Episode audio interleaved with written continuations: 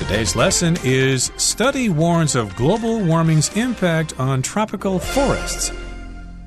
Hi, everybody. I'm Roger. And I'm Helen. And today we're going to talk about a study that is warning everybody of the impact of global warming concerning tropical forests, and more specifically, about their ability to do photosynthesis.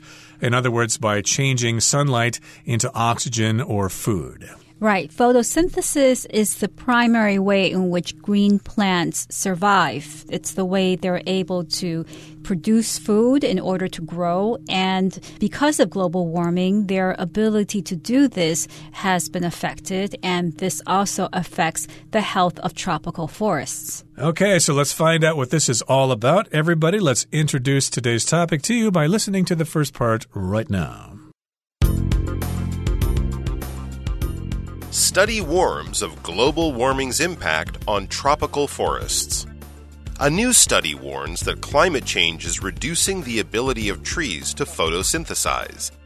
The study, which was conducted by scientists from several countries, revealed that the highest average temperature of tropical forest canopies was 34 degrees Celsius, while canopy temperatures in some areas were over 40 degrees Celsius.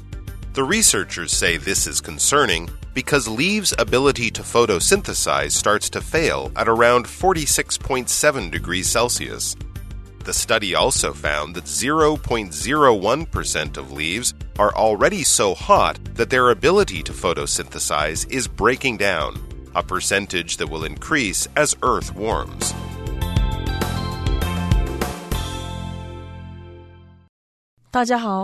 大家好，第一部分我们来介绍动词 conduct，它的意思是进行或是实施。例如，The two countries conducted secretive trade talks，那两个国家进行了秘密贸易会谈。或是，The company conducted a survey of its customers to determine their satisfaction with the products they purchased。该公司针对客户进行一项调查，判断他们对所购买商品的满意度。接下来是片语 break down，它的意思是分解、瓦解，也可以是故障或是损坏的意思。例如，After you swallow food, it breaks down in your digestive system。在你吞下食物后，它会在你的消化系统内分解。或者，The printer broke down when Helen was about to finish her homework。印表机在 Helen 正要完成作业时刚好坏了。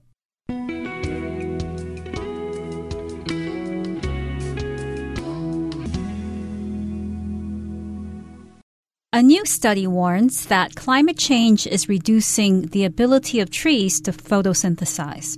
So, as we mentioned before, we have this word photosynthesis, and photosynthesize is the verb form of photosynthesis, which is the process whereby green plants produce food. So, photosynthesize is when sunlight causes a green plant to produce special substances that it can then use as food to survive and thrive. Exactly. And photosynthesis is the process, and here the verb is to photosynthesize. And of course, we've got a new study, some new research that has looked into this phenomenon, and they have concluded that uh, climate change is reducing the ability of trees to do just that. They have difficulty photosynthesizing because of climate change, at least according to this study. And the study, which was conducted by scientists from several countries, revealed that the highest average temperature of tropical forest canopies was 34 degrees Celsius while canopy temperatures in some areas were over 40 degrees Celsius. So, again, this study was conducted by scientists from different countries. To conduct something just means to carry it out, you organize it, and then you do everything that is necessary to come to some sort of conclusion. So, all the scientists got together and did some research, and then they came to some conclusions here. They found out that the highest average temperature of tropical forest canopies was pretty high at 34 degrees Celsius. A canopy is like when trees in a forest spread their branches out really high and then those branches reach into the neighboring branches of other trees. That basically forms a cover over the forest, and you can't really see the space between the trees because the branches are all kind of mixed together. That is a forest canopy, and the temperature is quite high in some of them 34 degrees Celsius. My goodness, that is hot. Right, so they're measuring the temperatures of the canopies and they're using Celsius as the measure. So Celsius is a scale of temperature in which water freezes at zero and boils at 100. Another word for Celsius is centigrade, and this is different from Fahrenheit, in which water boils at 212 degrees and freezes at 32 degrees. Right. So, of course, Fahrenheit is used primarily in the United States, but Celsius is used in the rest of the world, or at least most of the rest of the world. And of course, when we want to indicate that we're talking about Celsius, we do need the word Celsius. If you're in the United States and somebody says it's 72 degrees outside, well, you know that's Fahrenheit. You don't need to say so. And of course, we've got some canopy temperatures in other areas, and they're even hotter. They were over 40 degrees Celsius. Now, the next sentence here says the researchers say this is concerning because leaves' ability to photosynthesize starts to fail at around 46.7 degrees Celsius. So here we've got the word concerning. It's worrisome, basically. It's something we need to worry about or to think about. This is concerning. It is worthy of our attention because this temperature is getting closer and closer to the temperature where photosynthesis starts to fail, and that would be around 46.7 degrees Celsius. And if photosynthesis fails, well, we won't have enough oxygen to breathe and we'll all suffocate. Yes, and the study also found that 0.01% of leaves are already so hot that their ability to photosynthesize is breaking down. So, according to the study, a notable amount of leaves on these trees are already losing their ability to photosynthesize. The ability is breaking down. So, when something breaks down, it stops working, it stops functioning properly. You can say that your car has broken down or my bicycle broke down last week, so I need to get it fixed. Here, a process can also break down. So the study based its conclusion on a particular amount, and the amount is measured as a percent. Now, a percent is a specific part of 100. So if something is 10%, then it would be 10 out of 100 of that particular unit. And here we have 0.01% of leaves, which may seem very little, but if you consider all of the leaves or all of the trees in a tropical forest, then that number may be quite significant. It's quite small now, but it may get bigger and bigger as time goes on. Again, their ability to photosynthesize is breaking down, it's failing, and that is a percentage that will increase as the Earth gets warmer and warmer as a result of climate change, or perhaps as a result of the sun getting hotter and hotter as it's going to do in the next several million years. Yes, and again, the study found that 0.01% of leaves were already losing their ability to photosynthesize. And here, note the difference between the word percent and percentage. So percent is typically associated with a specific number. And here we have a specific number, which is 0.01%. However, percentage refers to the general relationship rather than a specific measure. So you can say a large percentage of the population or a large percentage of leaves is losing its ability to photosynthesize. At least now it's quite a small percentage, but it may increase as time goes on. Okay, we're done discussing the first part of today's lesson. Let's go on to the second part and continue to talk about this very important topic. Tropical forests are vital for life on Earth. They currently cover about 12% of the Earth's surface, providing a home to huge numbers of plants and animals, and slowing the rate of global warming by absorbing carbon dioxide. The study's authors fear that rising temperatures and leaf loss could lead to a vicious cycle, with widespread tree death causing even hotter temperatures.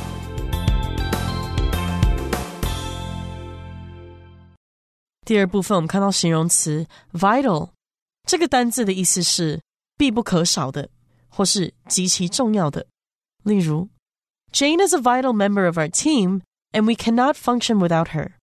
Jane 是我们团队里的重要一员，没有她就没有办法运作了。或是 Getting enough sleep is vital to our health. 睡眠充足对我们的健康相当重要。接下来介绍单字 vicious，它是形容词。指的是恶毒的、恶意的或是凶残的。例如，People who don't learn forgiveness can find themselves in a vicious cycle of revenge。不懂得学会宽恕的人，会发现自己陷入报复的恶性循环。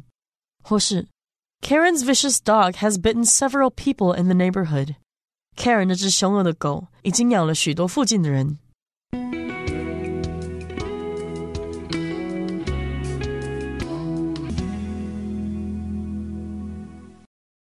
Tropical forests are vital for life on Earth. Now, that's a simple and short sentence, but it's very important and it's very significant because tropical forests, even though we may not see them every day, they are vital. They are very important for all life on Earth. And that's what vital means. It means important, essential. You need them. And if you don't have them, then you cannot survive. Right. So, of course, they currently cover about 12% of the Earth's surface, providing a home to huge numbers of plants and animals and slowing the rate of global warming by absorbing carbon dioxide or CO2. So 12% doesn't sound like a lot, but if you, of course, eliminate the amount of space that oceans take up and deserts, 12% is actually fairly large. So, of course, we do need to take care of our tropical forests. They are vital, they are key, they're crucial for life on Earth. And again, they provide a home to all sorts of different species of plants and animals. So we have lots of biodiversity as a result of those rainforests. And if you slow the rate of global warming, then you can increase the amount of carbon dioxide that these plants in tropical rainforests can absorb. Here we've got the word absorb. That just means to suck in or to take something into its own body, like a sponge can absorb water.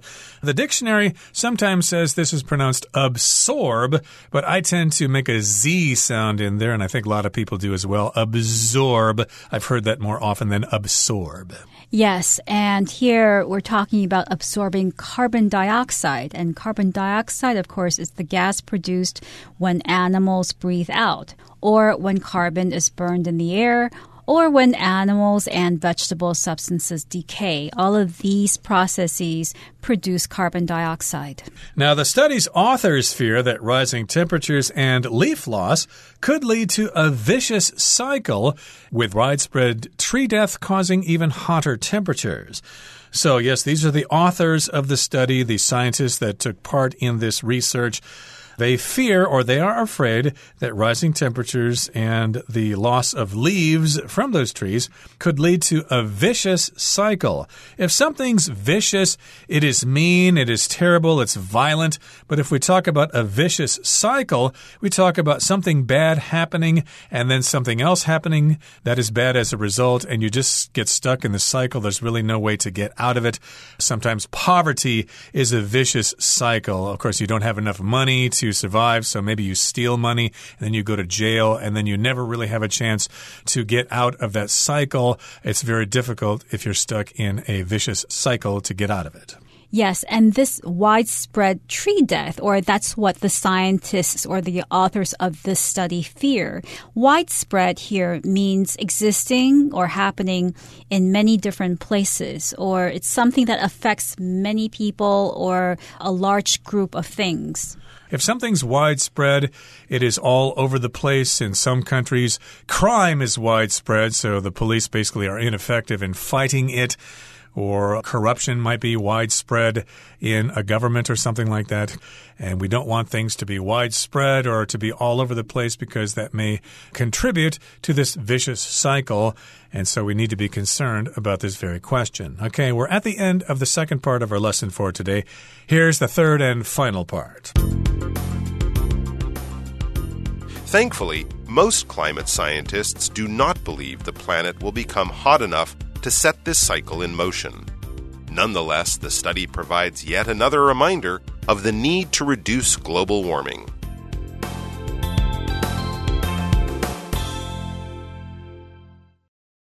第三部分，我们看到片语 set 或是 put something in motion，指的是使点点点开始运转或是启动。例如，The boy pulled the string which set his toy in motion。 那位男孩拉了一下让玩具发动的细绳，或是 Ethan put the experiment in motion and recorded every detail. Ethan 启动实验并记录所有的细节。再来是单字 nonetheless，这个副词表示然而或是尽管。可以说，I trained really hard. Nonetheless, I did not pass the tryouts for the team. 我很努力训练，然而我还是没有通过球队选拔。 又或者说，The steak was a little undercooked, but it was excellent nonetheless. 那块牛排有点没煮熟，尽管如此，还是很美味。最后，我们看到名词 reminder 这个单字的意思是提醒的话或是事物，也可以是提示的意思。举例来说，My mother put a note on the refrigerator as a reminder for me to take out the trash。妈妈在冰箱上贴了一张纸条，提醒我去倒垃圾。 再举一个例子，The cheerful bird song served as a reminder of life's simple beauty。轻快的鸟鸣声提醒我们生命中简单而美好的一面。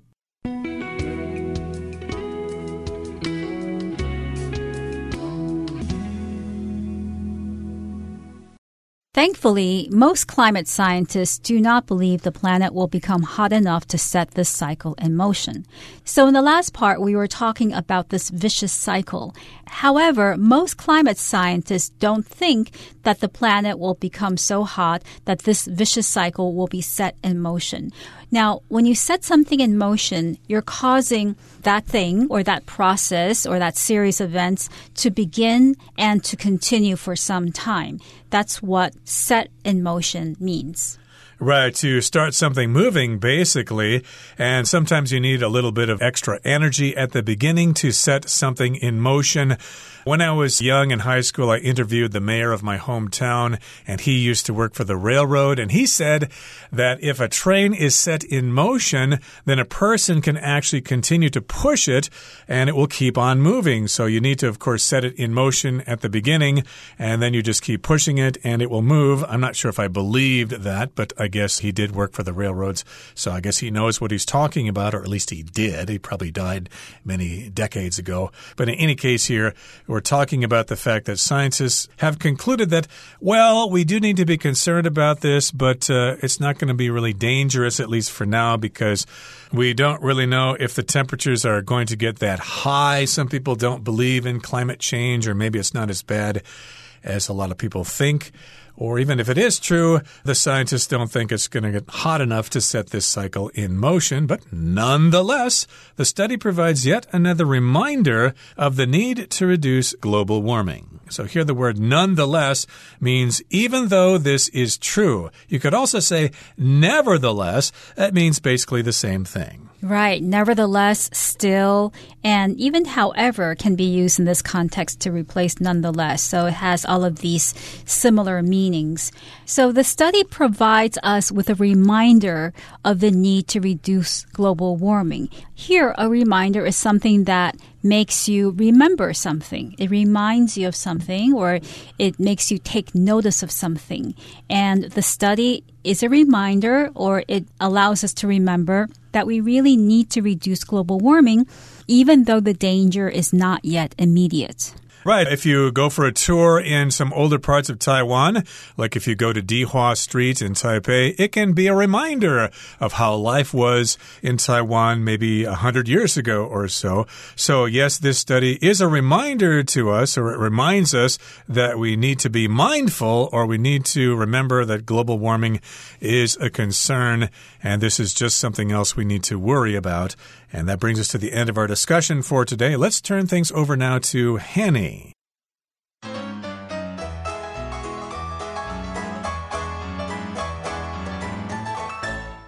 各位同学，大家好，我是 Hanny。我们来看今天的文法重点。课文一开始提到，有一项新的研究警告，气候变迁正在降低树木进行光合作用的能力。那文中用到动词 photosynthesize 去表达进行光合作用。那它的名词是 photosynthesis，表示光合作用。那它其实啊，就是由 photo 这部分它表示光的，那么 synthesis 表示综合或是合成。把它组合在一起。那我们这边也来拆解一下 synthesis 的字首字根。我们先看到 s y n 这个字首表示一起、同时。那带有这个字首的字大多含有相同、对等的意思。好，那么在 synthesis 这个字当中，字首 s y n 表示一起。那么 the S I S 这部分表示放置，我们把不同的东西放在一起，合而为一，那就表示综合或是合成的意思喽。我们顺便补充两个也带有 S Y N 这个字首的单字。第一个要补充的是 syndrome，它的字首 S Y N 表示同时，那么 D R O M E 这部分表示跑步。那当其他病症啊症状跟着一起跑来，应该可以联想到 syndrome，它有并发症状症候群的意思了。第二个补充的是 synchronize，它的字首 s y n 表示相同，c h r o n 这部分表示时间，那么 i z e 是动词字尾，相同时间应该可以联想到 synchronize，它有同步、同时发生的意思。好，那课文下一句提到说，这项研究由数个国家的科学家共同进行，文中是用动词 conduct 去表达进行、实施。我们也来学习它的字首字根。好，那看到 d u c 或是 d u c e 或是 d u c t 这一类字根，表示引导、带领或是牵引。那带有这些字根的单字，多半含有那种经过引导而产生某种结果的语义。我们看到在 conduct 这个字当中，它的字首 c o n 表示 with。Together，也就是有一起的意思。那么 D U C T 表示 lead 带领。我们将人事物带领或是整合在一起，也许可以联想到 conduct，它有指挥、引导，那它也有进行、实施等等的意思。这边也补充几个有这类字根的单字。第一个是。Educate，好，它的字首 e 是来自 e x，表示向外；d u c 是引导带领，那么 a t e 是动词字尾。当我们把某人引导向前，从他原本的思想框架中引领出来，向外引领出来，这样应该可以联想到 educate，它有教育或是教养的意思。那第二个补充的是 induce，它的字首 i n 表示在什么之中，duce 是引导。那合在一起，induce 它就可以表达引起、导致或是诱使的语义。第三个补充的是 deduce，它的字首 d e 有向下或完全的意思，duce 表示引出。当我们把某事物抽丝剥茧，向下一层一层剥开，逐步分析、探究到底，这样应该可以想到 deduce 它有推论、推断或是推想的意思了。好，那么以上今天重点整理，我们回顾简单字吧。Conduct A survey was conducted to see if students were happy to wear school uniforms. Percent. Billy got 80% of the answers on the test correct, which means that he passed. Vital. It is vital that we keep global warming to a minimum. Absorb. You can use this special paper to absorb spills in the kitchen. Vicious. The two armies were locked in a vicious cycle of killing and revenge. Widespread. The candidate has widespread support from the older population. Nonetheless, Betty can be difficult to work with. Nonetheless, she is one of our most talented performers. Reminder The accident was a reminder of the danger of driving while using one's phone.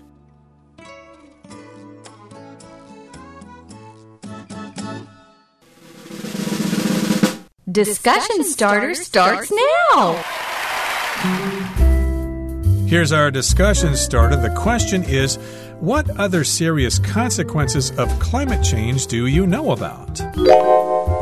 Many people think that climate change will affect the amount of ice that's in the North Pole, in the Arctic Circle, and that's something that we should be concerned about as well because as the ice cap melts, then we're going to have more floods and more of those types of disasters. Okay, well, many people think that climate change will affect the population of the Earth and the amount of animals and plants that get to live. Of course, if climate change increases year by year, more and more people and plants and animals may die and they may not be able to grow and live again, and eventually the Earth will turn into one big desert and only the camels will be able to survive. Well, that brings us to the end of another edition of our program, and please make sure you join us again next time. From all of us here, I am Roger. I'm Helen. See, you next time.